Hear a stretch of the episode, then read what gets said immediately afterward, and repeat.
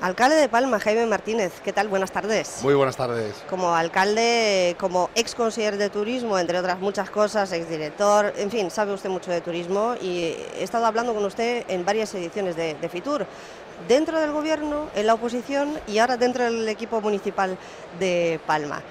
¿Cómo está en este 2024 aquí en la feria? Pues muy bien, muy ilusionado porque va a ser, aparte de una temporada, de una temporada buena, tenemos una serie de proyectos que lo que quieren es transformar la ciudad y van en la línea de poner el foco en el ciudadano y mejorar pues aquellas cosas urgentes que hemos hablado otras veces, mm. movilidad, limpieza, seguridad, pero trabajar en la cultura, el deporte, la sostenibilidad a medio plazo.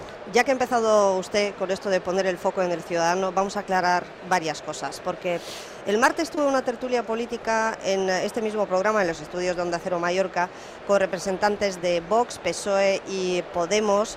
Eh, bastante descontrolada, lo digo así públicamente, porque yo acabé incluso diciendo, cosa por la que alguno se ofendió, que había sido una tertulia de bar, pero más que nada porque yo sinceramente creo que no aportamos ninguna explicación, solo críticas sin fundamento. Entonces, me gustaría aclarar varios puntos y así me comprometí el pasado martes en los micrófonos de Más de Uno Mallorca.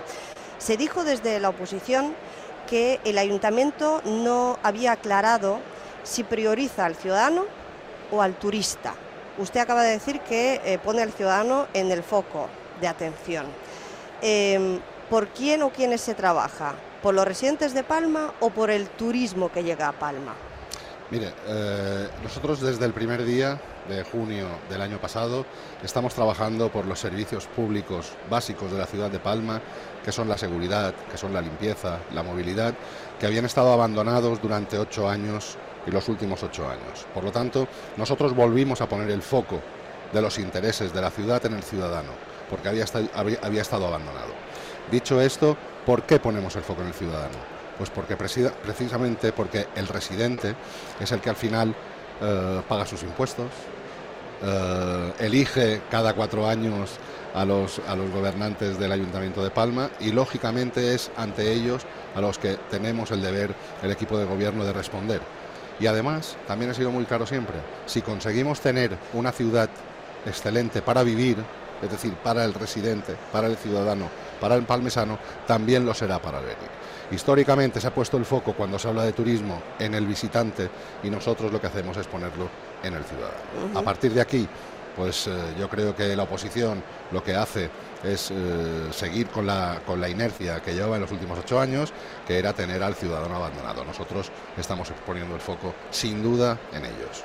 Bueno, pues eh, dicho esto, dígame si va a haber más plazas hoteleras Palma, porque otra de las acusaciones por parte de la concejal de Podemos, en este caso de Lucía Muñoz, fue que eh, ustedes han levantado la moratoria desde que el PP está en el equipo municipal y que se van a poder abrir más hoteles boutique. Incluso llegó a acusar al actual equipo de beneficiar intereses em, Em, personales o empresariales con la apertura y ampliación de algunos hoteles eh, boutique por lo que habían levantado la moratoria. ¿Puede usted, por favor, aclarar si se van a abrir más plazas, si se van a autorizar y si va a haber más hoteles boutique en Palma?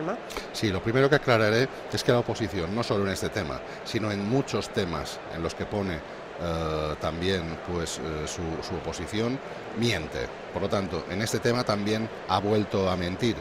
En estos momentos para lo que son eh, posibles hoteles en edificios catalogados, hay cero plazas turísticas. Por lo tanto, no se puede abrir ni un solo hotel nuevo en la ciudad de Palma a día de hoy.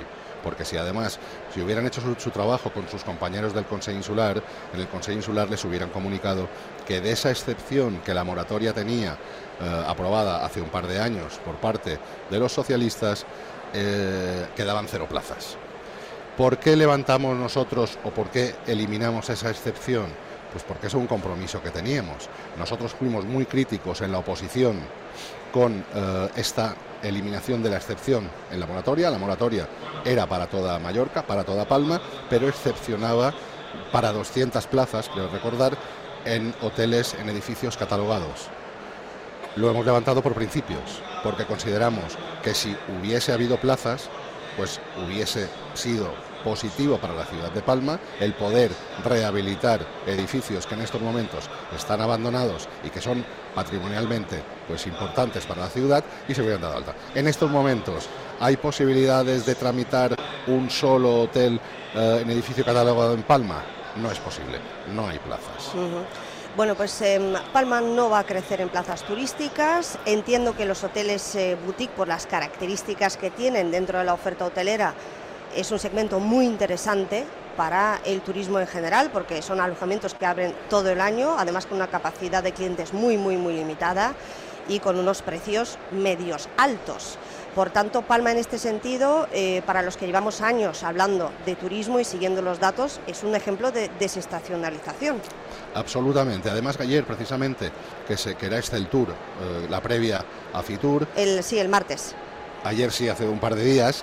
Em, precisamente se puso a Palma como ejemplo en este tipo de oferta, juntamente con San Sebastián, que son los, las dos, los dos destinos de más, de más alta calidad que hay. Por lo tanto, yo creo que, atacar según qué tipo de, reposicionamiento de la ciudad, del sector turístico, es eh, no saber de lo que hablan. Bueno, pues el sector hotelero eh, dice que si hay momentos de saturación o de masificación ah, es ah, por la oferta descontrolada del alquiler turístico y ah, esto en Palma pues está bastante limitado y regulado. En estos momentos no se ha levantado la moratoria, sigue siendo ilegal alquilar en viviendas plurifamiliares y esto se va a quedar así. Esto se va a quedar. En estos momentos en Palma está prohibido el alquiler turístico en plurifamiliar. Y, alcalde, eh, ¿cómo mm, sondear la opinión pública en este sentido? Porque yo no sé si es una sensación mía, pero hay cada vez más turismofobia en la calle, entre muchos residentes que no ven revertidos los beneficios del turismo en su día a día, en su rutina, en su, eh, en su vida. ¿no?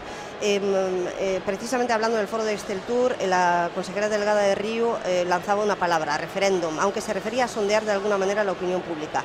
Desde las instituciones, ¿cómo piensan hacerlo y sobre todo transmitir esto que quien satura no es ese sector hotelero que tiene las plazas limitadas desde hace muchos años en Baleares, sino que otros segmentos que hay que controlar, sobre todo la oferta ilegal, ¿no?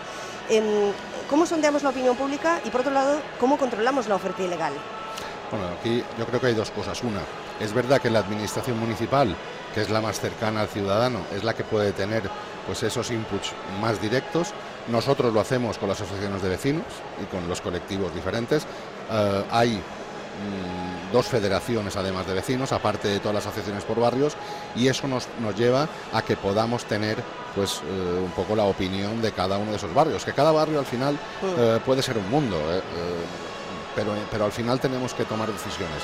Y, y de una manera genérica yo diría que el alquiler turístico plurifamiliar en Palma eh, la sociedad no lo ve con buenos ojos porque precisamente se ha dado cuenta de que ha sido gran parte del, problema que tenemos hoy. Mm. Tenga en cuenta que en los últimos ocho años se han incrementado en 100.000 plazas turísticas vacacionales eh, en Baleares. Eso quiere decir que se ha incrementado solo en ocho años un 25 de la oferta que llevaba 30 años existiendo. Bueno, pues uh, Palma ha puesto en Fitur por el producto de gastronomía con el fin de posicionarse como destino urbano de calidad y prestigio durante todo el año.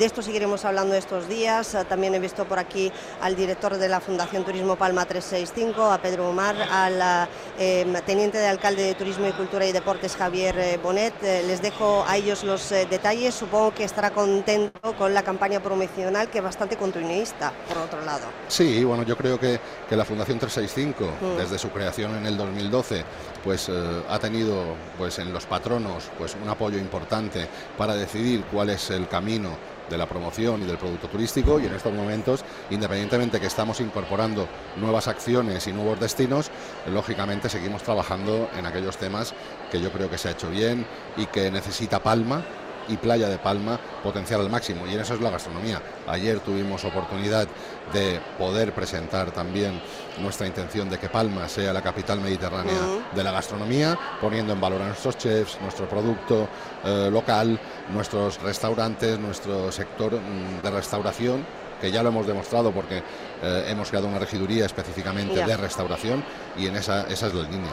Y un PERTE para las zonas maduras, por no llamarlas de otra forma. Eh, ¿Cómo se va a hacer esto? Porque usted se propuso como, bueno, como alcalde, eh, obviamente Palma, para acoger un poco, para ser el foro y la capital que acoja ese debate entre los destinos obsoletos para que haya un plan de remodelación y rehabilitación de los destinos eh, maduros con inversión pública potente, tanto de fondos europeos como nacionales. ¿no? ¿Cuándo va a llegar esto? Porque yo me acuerdo del famoso consorcio de Playa de Palma, ¿usted lo recuerda?